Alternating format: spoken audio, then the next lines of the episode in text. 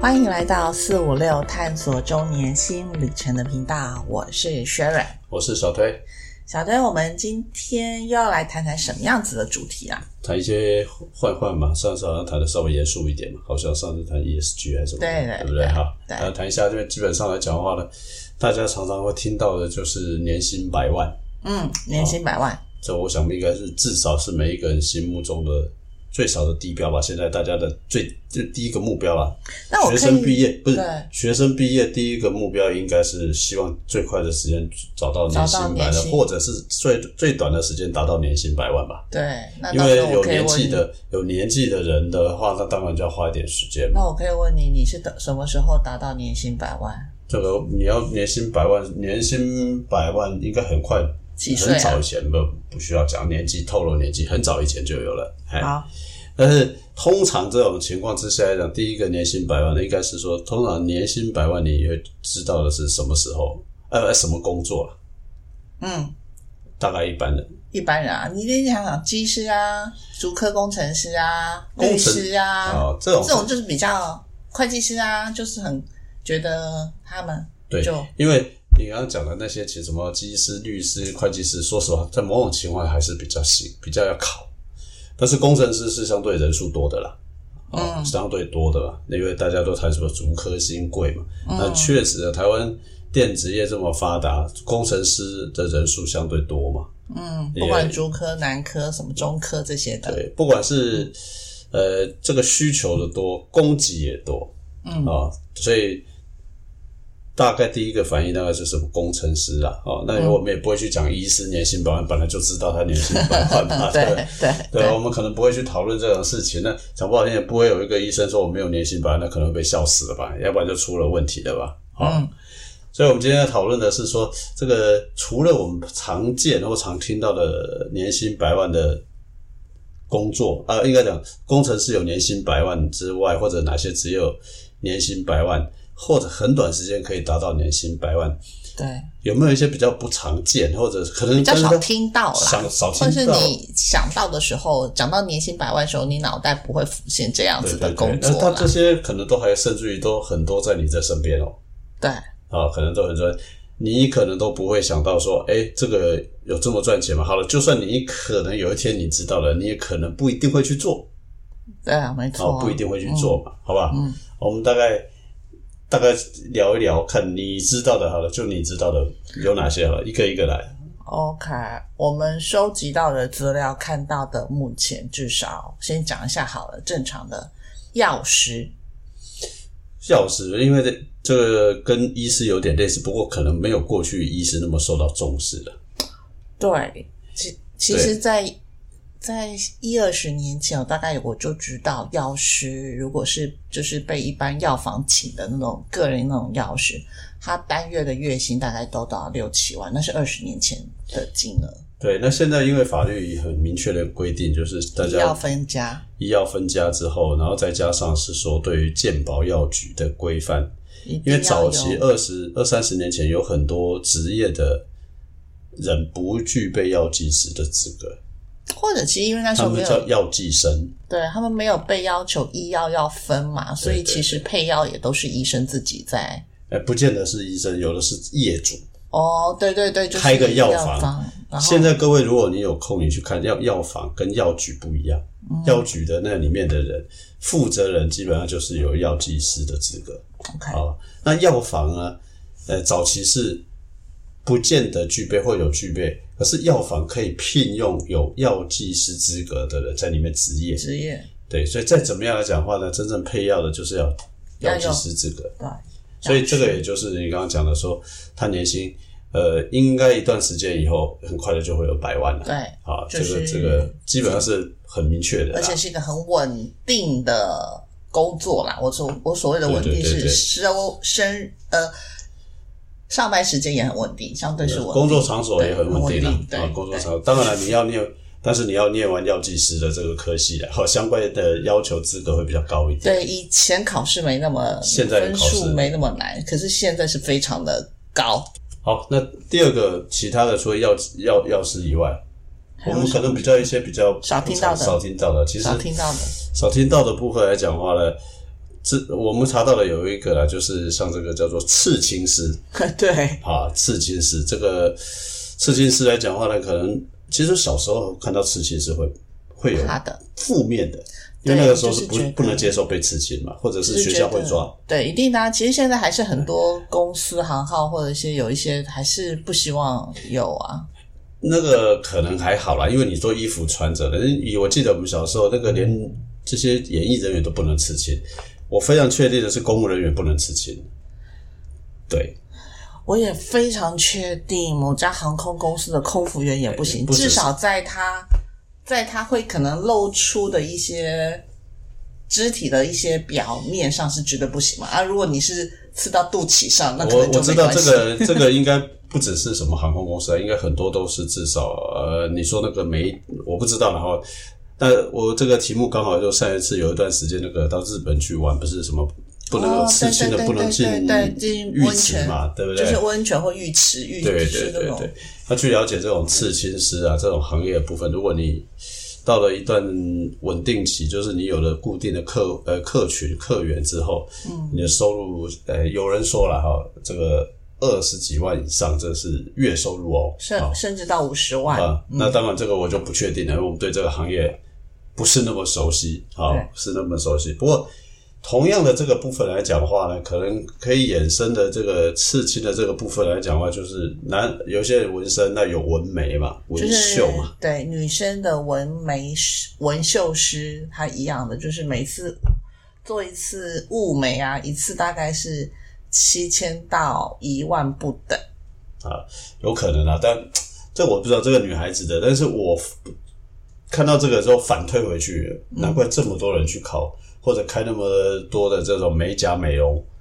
小店，哦，店很多，对对。不对？而且国家考试是有美甲考试的，对啊，对啊，对啊，对不对？啊国家考试是有美甲考试的，纹眉的应该也是，对纹眉的也应该是嘛，就是说你必须要有这种美甲考试的，对对对，所以你可以翻想想看，喂，这个也好像也是，好像跟跟我们一下子没有反应，我们都以为就是说开个小小小小的这种家庭的这种一个小空间，几张椅子，或者没想到他的哎他的收入其实是不容不小觑，可观，哎，反相当可观，相当可观的，对不不容小对？觑嘛，没错然后呢，这个部分不知道还有没有其从身体的这个部分来讲，我不晓得新新密化妆新婚造会造型师。呃，对，就是新娘秘书啦，应该怎么讲，新娘秘书，新娘秘书或者是对。造哎跟造型师美妆美容，就是专门只化妆的，对。就是因为新娘秘书她可能就是我们刚刚讲的，其实她还有分成做头发的，你要会做头发的，要会化妆的，对。所以其实一样嘛，就有类似像美发师，甚至大家可能在电视节目上可能都看过某个美发师，他都已经是做到那种还出来上综艺节目的，然后综艺实际节目教人家开，教人家怎么去剪，然后开店的啦，甚至还出洗发精品。当然，大家可能会说，啊，少数哈，也就他们一个嘛，对不对？可是我的意思是说，我们只是想说要告诉大家，其实在这里您能做到顶尖，其实也、倒就是、不一定的，因为是不是顶尖的嘛？但是应该是说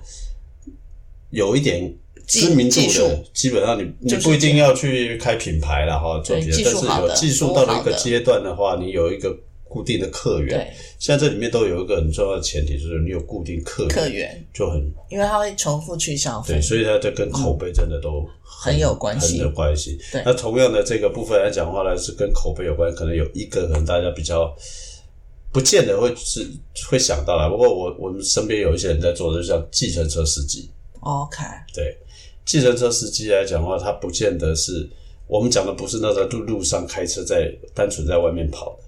就我知道的是，有些计程车司机到了一个程度之后，他都是可以接到熟客客的，而且他甚至于可以排班固定路线。嗯 那那个那种的话，第一个他不会在路上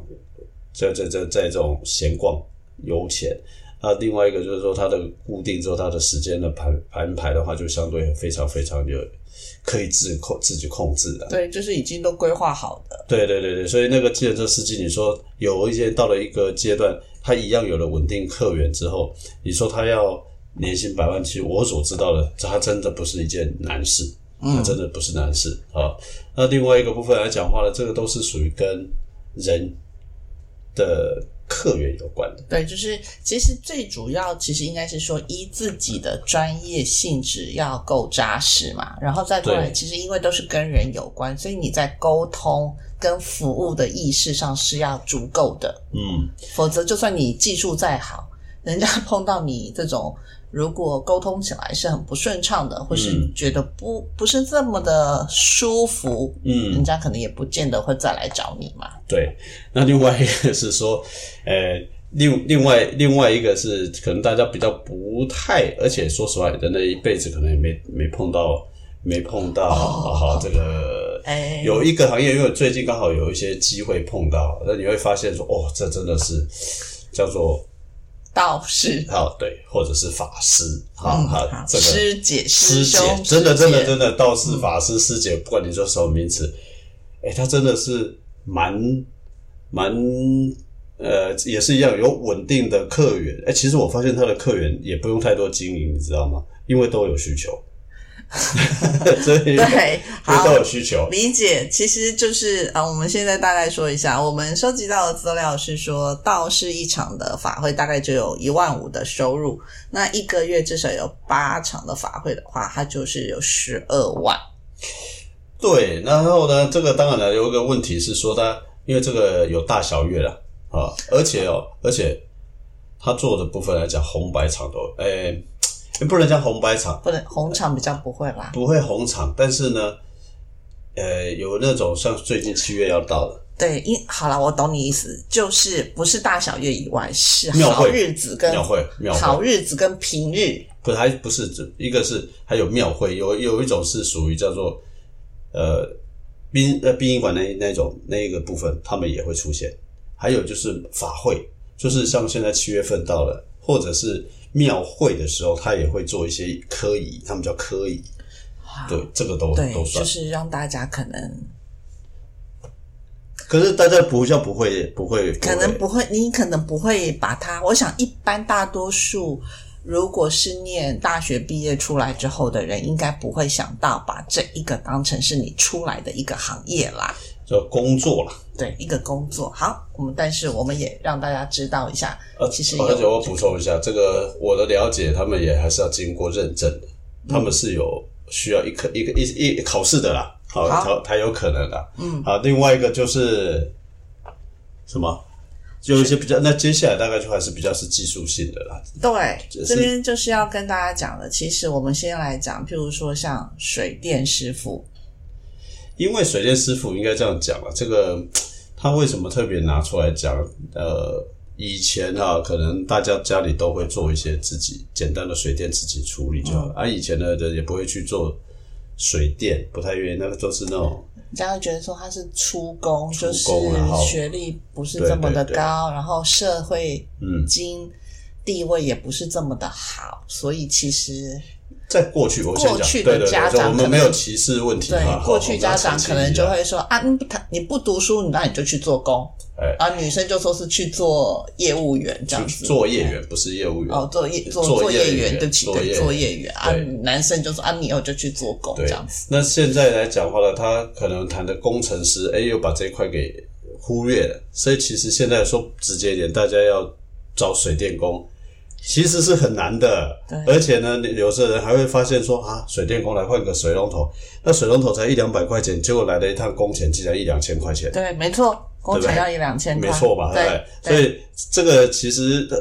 大家要相信它还是有它的技术性的啊。不过如果没有的话，大家至少有些人其实会被赚这个钱是自己太懒。对，我要澄清，真的讲，我前两天自己才换了这个公家里的水龙头而已啊，就是那个莲蓬头，我自己动手换的。还我我自己赚了一两千块钱这样子，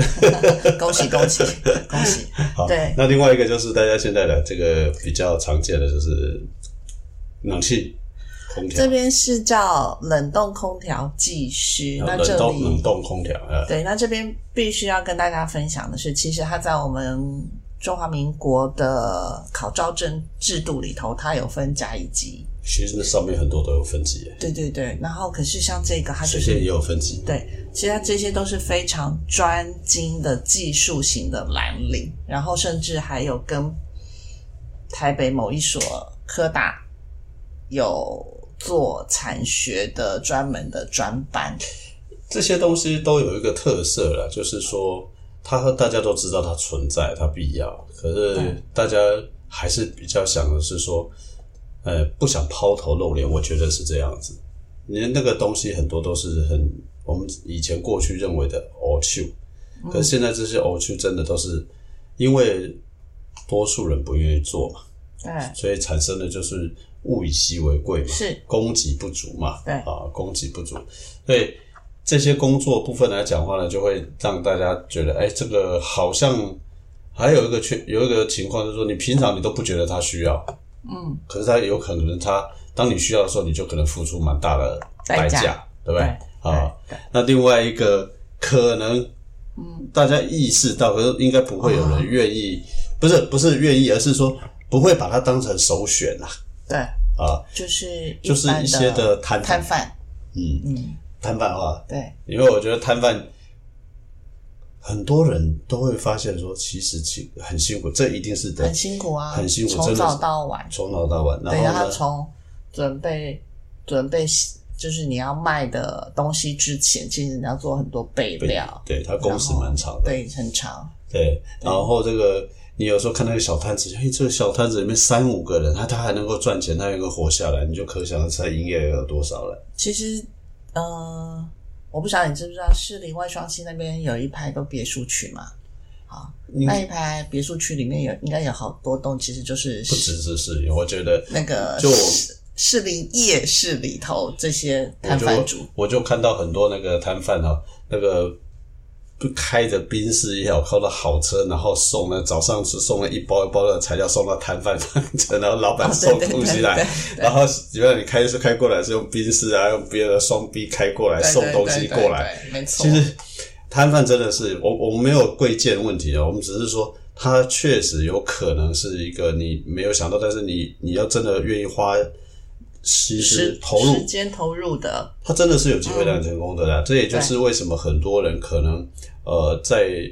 常常听到的故事是什么，就是不管是刚开始出来创业，没有一个找到刚开始起点，或者是说可能某一个时间点人生转折失败了、失意了，会切入去做摊贩的部分原因。就是说餐饮可能它的入门门槛一开始没这么的高，对，那都是透过自己的、呃努力努力那个体力的付出然后基本上来讲话呢，它都有机会成功。对，也是要经过，还是要经过我们刚刚讲的前面时间跟口碑的累积，对它才有，它不是一触可及的。对，那这几个的部分来讲都是一样的道理啊，就是说它稳定的客源的意思，就是你前期的投出、投入跟付出对，出。你要能经过前面没有收入的那一段时间，或者是说没有什么客源的那段时间，因为你做出来的东西不见得每个人客就是你的客人都可以适应嘛，一定要不断的精进、修改、调整才有可能嘛。百年老店很多都是这样来的、啊。对，那另外一个就是跑船啊，哦，船员对对，跑船。从过去以来，跑船确实就是很辛苦的，因为为什么？因为他们几乎，尤其是远洋渔业的，这一出去的时候，他都很久才能回到原港或者是这种上岸。对，好。可是因为我们在找资料的时候，昨天看了一些影片，然后才在讲，是我可能有时候因为呃船要可能要分成好多种，有的是商船，有的是就像您讲的是远洋渔船。然后我看到的那一篇正好是讲大型商船的这种，然后还特别讲说，大家可能都认为跑船好辛苦哦，可是我必须，那是个船长分享的，他说。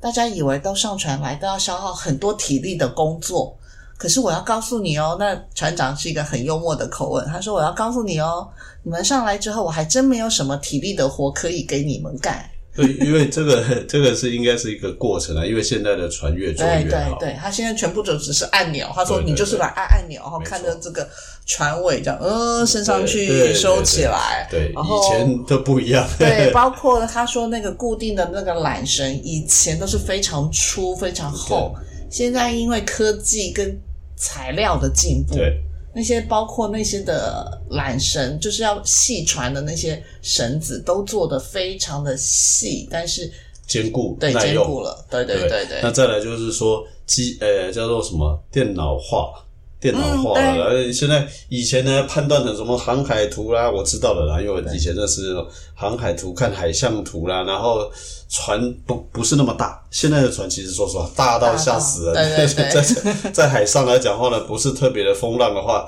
还不会有太大的影响。啊。哦，这跟以前会不同，但是同样的部分来讲的话，是在于是说它的，你毕竟你还是在一个时间段，在一个封闭的空间必须要做嘛，对所以它还是还是相对来讲还是属于高薪啊。不过嗯大部分人还是比较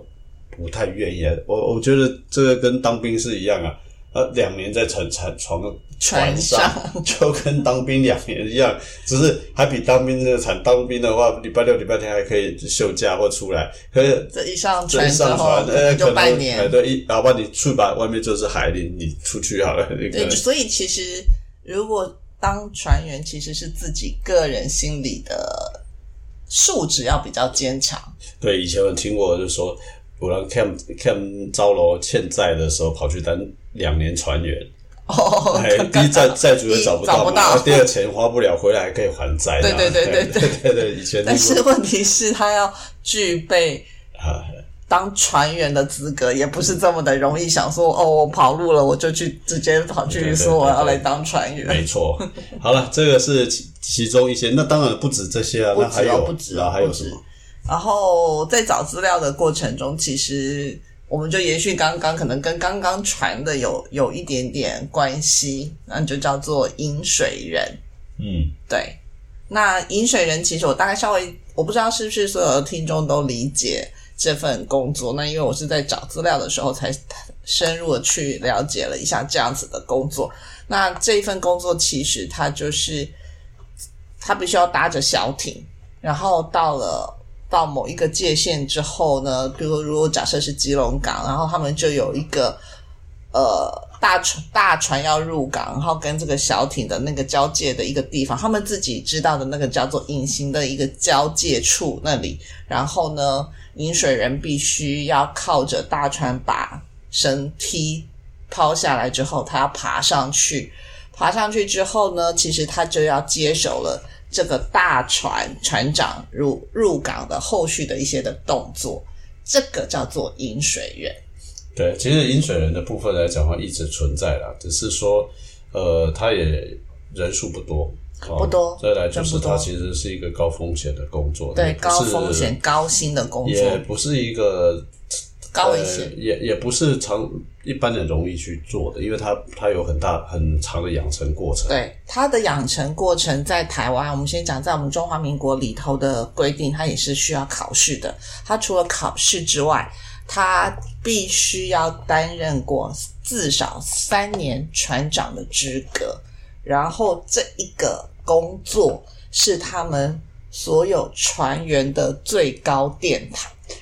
哎，是这个东西就比较少见啊。那除了这个以外，其实我们刚刚讲的里面有很多都刚刚讲的不不只是饮水人，还有一些也都是国家其实有。我记得我们有一集是讨论在国家证照的部分。嗯，呃，你会发现，其实某一些很多的工作其实是都可以从国家证照的这个里头里头去找出来去，所以呃，一个除了稳定的呃你的养成过程之外啊、那我们谈的今天这谈的就是说，很多他都可能三五年其实都可以养成。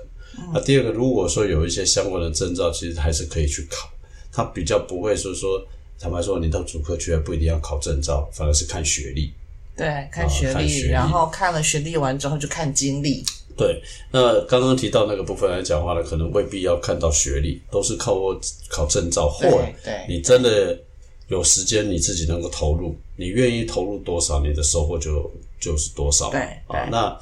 这个证照当然不只是国内证照了，我我想还有很多其他国外证照，还有一些可能不见得是在那边。举举例来说，我所知道的，你要是有机会做品酒员，嗯，品酒师，品酒师。当然，这个品酒师不是什么只是在 pub 那个，但是说你要经过了，还是有很严格的这种训练跟认证。这个证照还包括了，包括了所谓的这种国际上面的证照，一些证照。嗯，好，这个其实也是一个非常重要的一些你你有具可以有具备年薪百万的这种，甚至还更多。对，啊，甚至于还更多。那当然，其实我觉得还有一个就是厨师，嗯，厨师，真的厨师的薪资绝对不会太低，尤其是说你如果你达到了一个最基本门槛，不用到大大师级的，嗯，不用到大师级。我们常常听到人家开餐厅的时候，老板再怎么样都得要对，都得要对厨师、主厨啦，对。要尊重一点。他真的是一个很重要，但是可是当然了，一样的问题是说你愿不愿意做嘛，是的，对不对？对。那还有常见的是什么工地主任，啊？大家都谈缺工，那实际上来讲，缺工还是很多人不去嘛。对，尤其在台湾嘛，因为就像我们刚刚讲的，前面已经讲的，早期的父母绝对就认为去工地做工的这些就是不读书啦，不爱读书的人才会去的啦，所以在那时候的家长的概应该是到现在，我应该讲说，好到现在也现在还是好像也差不多一样一，样的。我我觉得多数的家长可能都还是一样啦，哈，都都会有这种误解啦。啊，不要讲误解，就是说这种想法对因为可能会说不能啊讲误解，就是想法，就会啊觉得说辛苦啊，大热天的啊，刮风下雨，不管怎么样，可能都对都在外面啊。啊，你为什么不好好读书？你就可以进办公室吹冷气。那但 又好很好玩的是说，进了办公室吹冷气，又要拿到人家的百万年薪，啊，人家外面辛辛苦苦赚百万年薪，你又觉得嗯啊，他拿百万啊，这有，点就是好像这种有点怪怪的啦哈这个有点怪怪，一分投出就是一就是有有不劳而获的感觉，还是说要有奉献，要有收获嘛哈。对。那我我觉得这个是喜欢。那另外一个就是，其实还有另外一个缺人的行业，叫店长，哦，店长，餐饮业的店长，对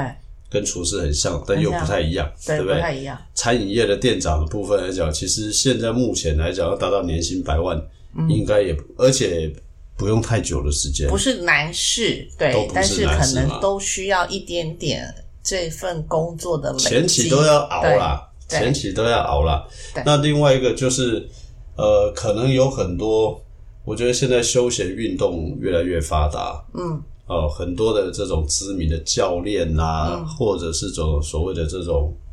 现在叫做什么？我不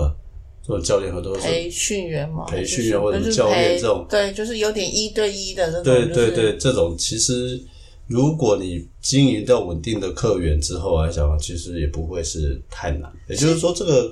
多样性越来越多。你讲到这，其实这个就会又跟那个像我们讲的，其实像保险业务员很多，像我的同学，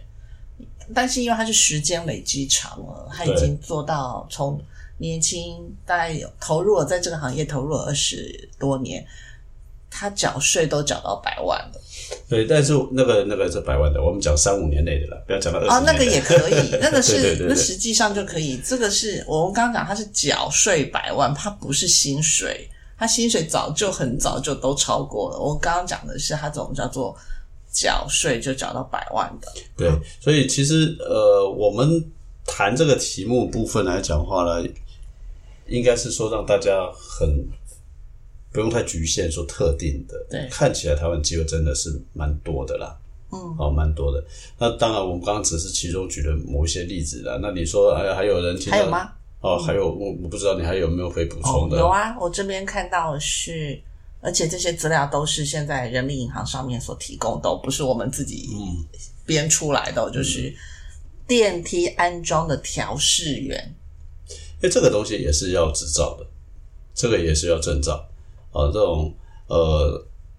台湾的有应该讲现在来讲话的电梯很普遍，但是安全性是大家最重要的。对，就是会认为已经是基本的需需求的要求。对，嗯，所以像刚刚这种是另外一个我们可以补充的，就是说，工程师是除了主科那种以外，另外一种就是开始回到这个空调、冷冻空调啦，或者是刚刚讲的还有那个这个这个电梯安装这些都有证照，再来就是它都还是有所像水电也是一样，它都是有一部分的